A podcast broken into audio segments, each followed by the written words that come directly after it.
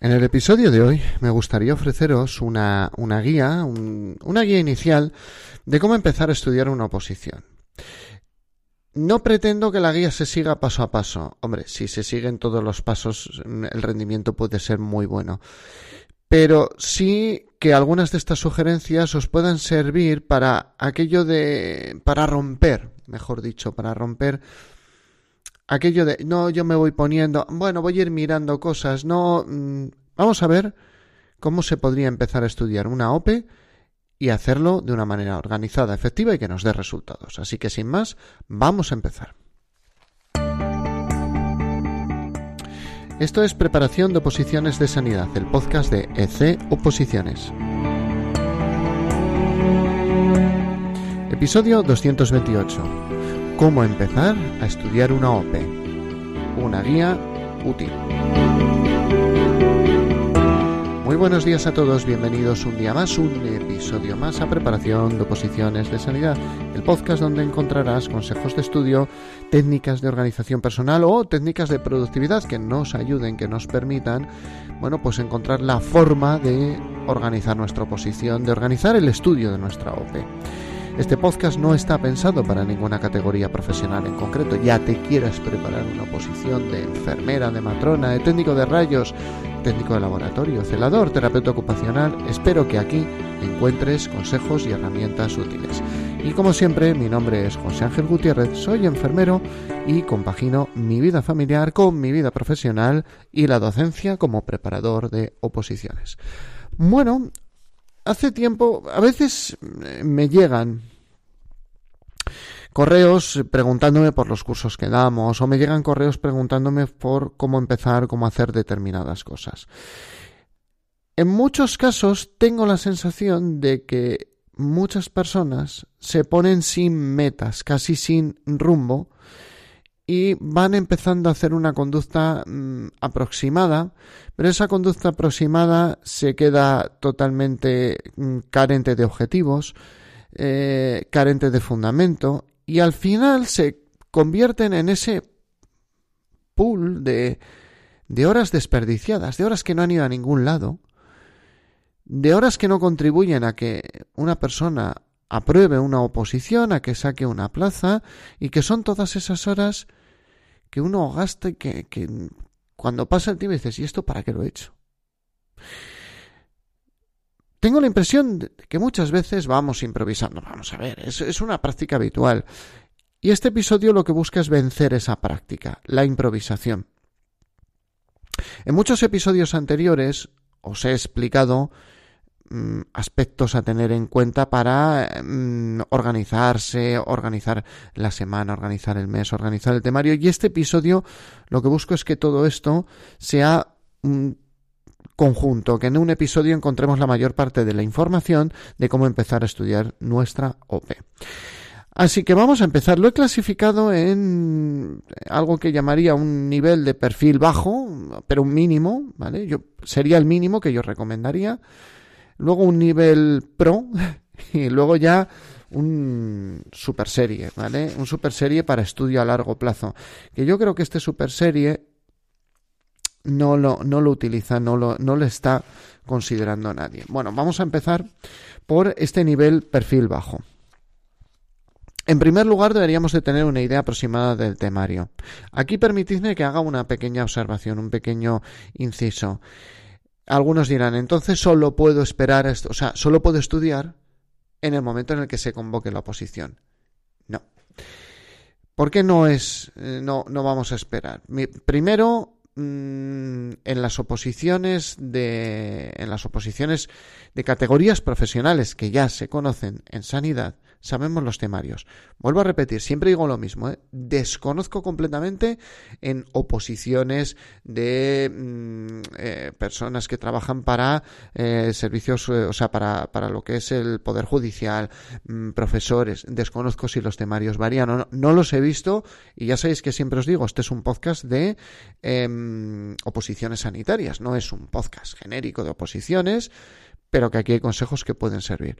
Bueno, en el caso de las oposiciones sanitarias eh, de los profesionales, el 80% del temario ya lo sabes. O sea, el decir, voy a esperar para que salga el temario, no sea que estudie de... El 80% del temario ya te lo sabes.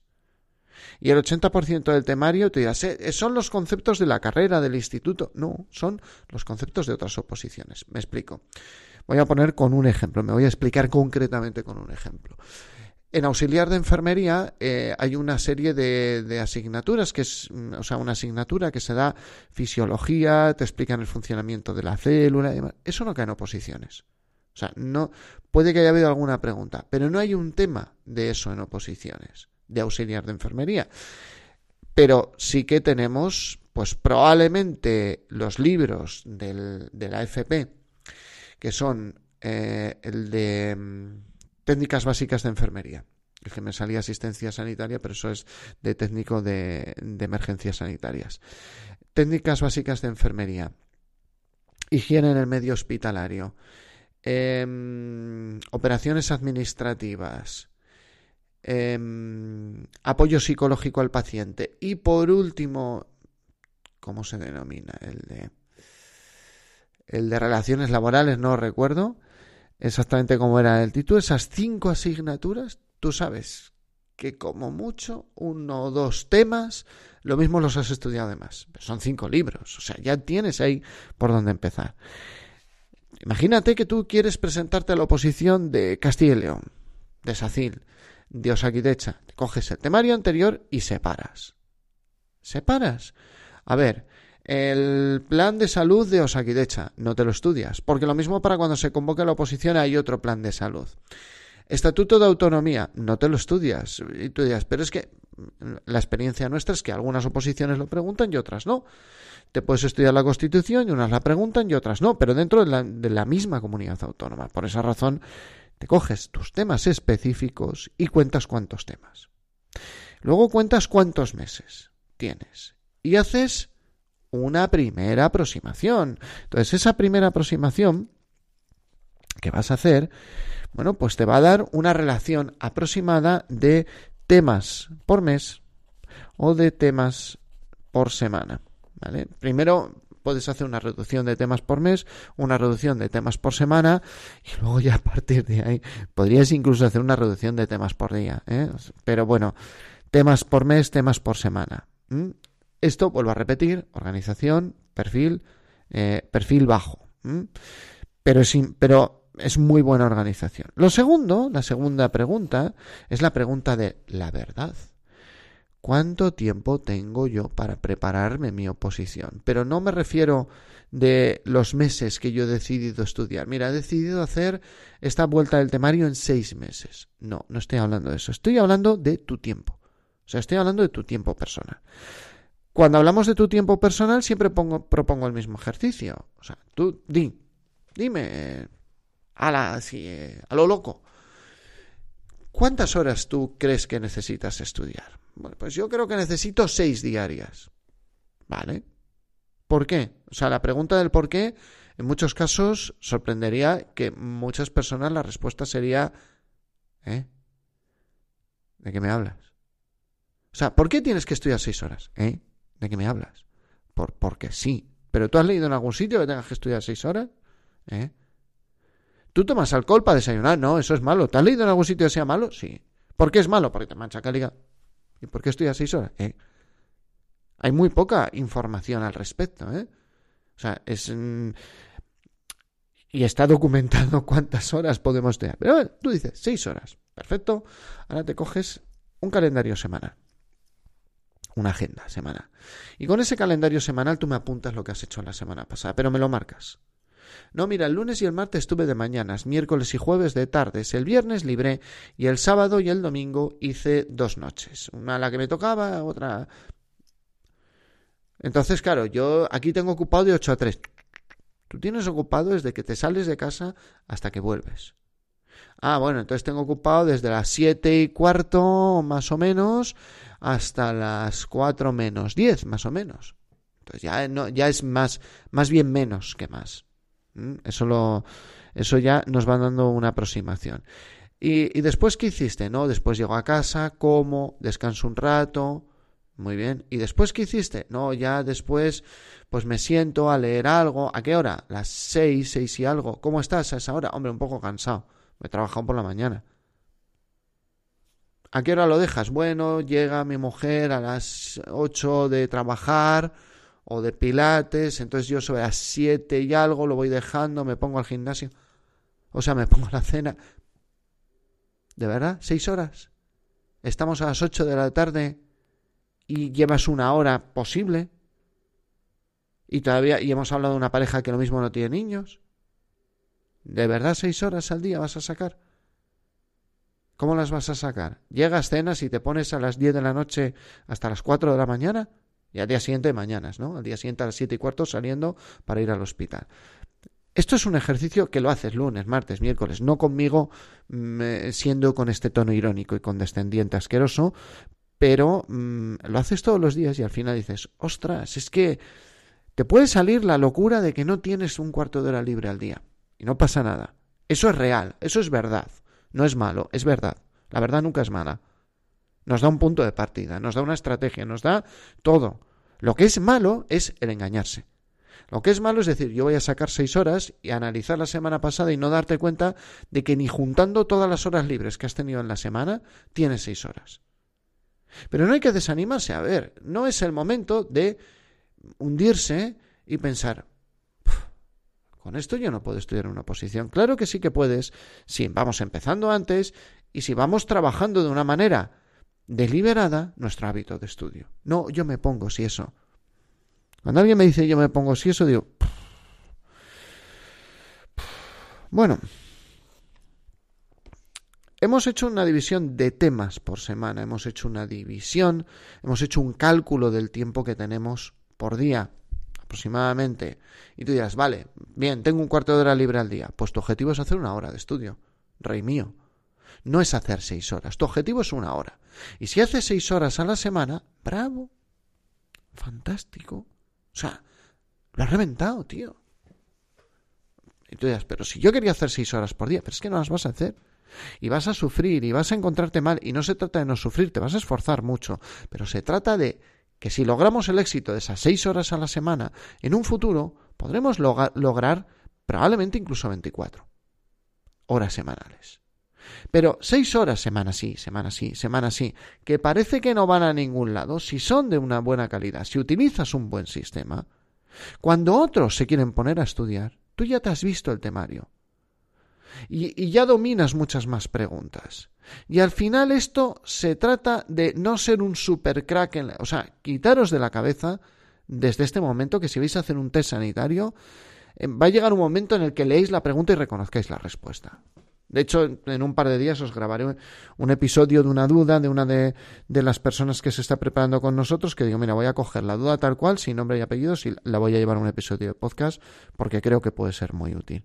Bueno, pues ya sabemos todo eso, ahora vamos a asignar tiempos. Cuatro días de estudio y dos de repaso y uno libre. Entonces ya, ya es cuando la gente hace chisporrotea. ¿Cómo que cuatro días de descanso y uno libre? Sí, me estoy dando cuenta que me voy encorvando y voy desapareciendo de, del cuadro. A ver, ¿Cómo que cuatro y dos de repaso? Y todavía no se ha hablado de cómo, cómo, vamos a organizar los repasos, que eso será otro episodio. Pero mm, es muy importante repasar. A ver, vendrán otros y dirán, no, bueno, si esto lo haces bien, es importante repasar. O sea, mm, entra dentro de lo normal, la cuestión es cómo haces el repaso, la cuestión es cada cuánto te programas el repaso, pero es natural y necesario repasar. Entonces, mm, ¿qué ocurre? Que al final tú tienes cuatro horas y lo mismo dices, es que en cuatro horas me tengo que hacer dos temas. Pues ya te lo he dado todo. No, es imposible. No, cógete el libro más fino que haya. Y te aseguro que con ese libro más fino que haya, o sea, ha habido gente que ha sacado plaza en, en una especialidad, en un EIR de matrona, y te dice, yo me estudié, eso sí, muy a fondo, los ultraresúmenes de tal academia.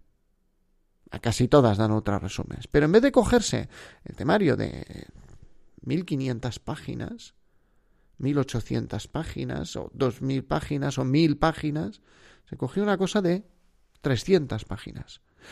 ¿Que se dejaba cosas sin estudiar? Sí, claro, como y, si te coges el de 2000 páginas te dejarás cosas sin estudiar. Y si te coges uno de 5000 te dejarás cosas sin estudiar. La cuestión es llevar bien afianzados todos los temas y recordad lo que os dije en esos episodios antiguos de Estrategia Estudio para Test, lo de la curva del aprendizaje. Y llega un momento que por más, más horas que estudies, no contestas más preguntas de ese tema bien. Bueno, pues con esto ya hemos acabado nuestra, nuestra eh, mm, organización de perfil bajo. Ya tengo que, lo mismo, tengo dos horas por tema y luego repasar. Y el repaso es súper importante, tanto como el estudio. Pues si tengo dos horas por tema, me voy a buscar un tema que me pueda estudiar en dos horas. Mm, y hay temas y hay libros que tú dices en dos horas. Un tema pueden ser tres páginas. Ostras, pues tres páginas en dos horas, vamos, con puntos y comas. Tres, cuatro, cinco páginas. De hecho, en dos horas, cinco páginas es factible. Y hay temarios así. Tú dices, pero estoy estudiando muy poco, ya, ya, pero Mm, creas una base de todo el temario. Y eso ya es más de lo que tenías anteriormente. Luego ya iremos creciendo. Y no digo que quede claro que todo el mundo, que luego estos echan algunos al, cuello. Oye, José Ángel, eh, es que esto no va de estudiar una hora al día y sacar plaza. Lo que tú vendes es falso. No, se trata de empezar con una hora al día. Y se trata de empezar con una hora al día que vayamos avanzando. Porque lo que tenemos claro en todos los sitios en los que se habla de hábitos, eso de yo te tiro 80 folios por semana o tú te comes 80 folios por semana, eh, intentas meterte las 8 o las 10 horas de estudio, o por detrás tienes una cuota de 600 euros que digas, joder, no puedo perderla, no. que exagera mucho con la cuota, lo sé. Pero o detrás mm, hay mucho látigo mm, personal tuyo, o realmente muchas de las personas no, no lo pueden asumir porque tienen trabajo, hijos, que es, que es, que el problema es que, a ver si me explico, y esto ya hago un pequeño inciso y paso a la segunda parte. A ver si me explico, no podemos estar pensando que ya mi vida profesional se acabó por tener familia y por tener que mantener a mi familia, pero ¿de qué hablamos? O sea, estamos tontos en ese aspecto. Eh, tenemos, por supuesto, que esforzarnos. Es mucho más fácil. ¿eh? Como dicen los vídeos estos de motivación que a mí tanto me molan. Mucho más fácil abrirte una cerveza en vez de un libro. Mucho más fácil ponerte a ver redes sociales que ponerte a hacer test. Es mucho más fácil. Pero no, no podemos pretender, o sea, le tenemos que dar a estas personas algo mejor que ocho horas. Estudio ocho horas y ya está. Y si no, abandona. No me hagas perder el tiempo. Mm, ojo, ¿eh? Con eso. Bueno, en un nivel pro, hmm, esto ya no se puede organizar en una tarde, en un nivel pro. En un nivel pro ya tienes que conocer la oposición, tienes que conocer el terreno, pero en un nivel pro, que sería ya escandaloso, es que tú te hagas un promedio de lo que se ha preguntado de la oposición que a ti te interesa. Me explico. Escogerse los exámenes, cogerse el temario, que ya lo has visto en la primera fase, cogerse el temario y decir, mm, ¿qué se pregunta? Y tú lo vas clasificando por los temas, simple y llanamente. Este tema es el de piel y úlceras. Este tema es el de eh, anatomía y fisiología de cardiovascular. Este tema es de esterilización. Estoy hablando de temas de auxiliar de enfermería. Este tema es de oncohematología. Este tema es de médico-quirúrgica de cardiovascular. Este tema es de obstetricia y ginecología. De temarios de enfermería, por poner dos ejemplos. Y al final es contar. Puedes coger, en muchos casos, muchas comunidades autónomas, vas a tener que clasificar tres, cuatro exámenes, no más, no hay más a día de hoy en 2020. Entonces, ¿qué te va a dar? Una proporción de preguntas. Y la proporción va a ser claramente asimétrica. Y entonces te da una regla del 80-20, que no la vamos a aplicar tal cual, pero te vas a dar cuenta que un tercio del temario